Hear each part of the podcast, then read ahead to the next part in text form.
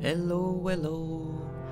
Welcome to the Nem Sei O Que Dizem podcast. In English is I do not know what they say. And today I have a special guest, mm, Sir Fofinho from Watching My Cat. He is a cat that knows uh, many languages uh, like English, Portuguese, Spanish, French. He knows.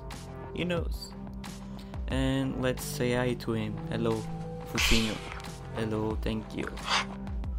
So today we all we are going to speak some uh, topics like the world. Let's start there. Are you okay with that? Are you? No, no, no, no. Ah, okay, okay. Thank you. So what are? Let me talk first. Let me ask you. So what are your perspectives of the future of our world where we live?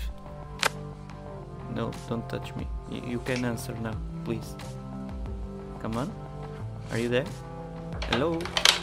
No, le- le- leave the bag. You will eat after the podcast. Yes, you will.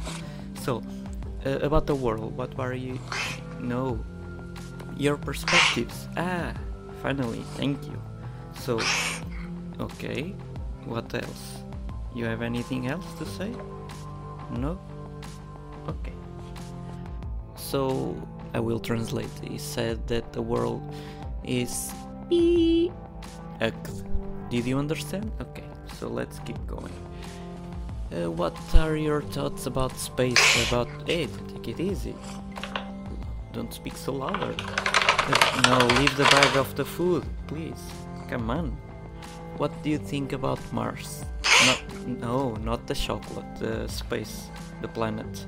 What do you think? Oh la la. Are you sure? No, leave the bag, please. You in the bag, and the bag and you. So, you think that Mars don't have any life? Is that it? Let me understand. No, come. Can you leave the bag? I know you like food, but take it easy. Okay. So there is no life on Mars, according to you. Okay, I understand. Next question. What do you think about uh, Trump against these trades? Well, what are your thoughts about that? Okay. You want the food, I understand. That's your thought about Trump. Okay. What do you have any other opinion about Trump? Oh, if he knows that. Oh la la. Well, this is it. I will need to give him food, otherwise, he will hit me. So, I hope you enjoy it because he's destroying the bag and he wants food, like a good cat. Say say bye to the to the persons that are hearing us.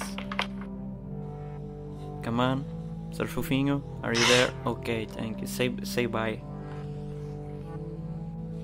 Bye. Say bye, please. Don't do that to me. Ah, thank you. That's it. I hope you enjoyed. Don't forget to subscribe the channel, leave your thumbs up, your like, your comments, and share your love. And beware, Sir Fofinho might talk again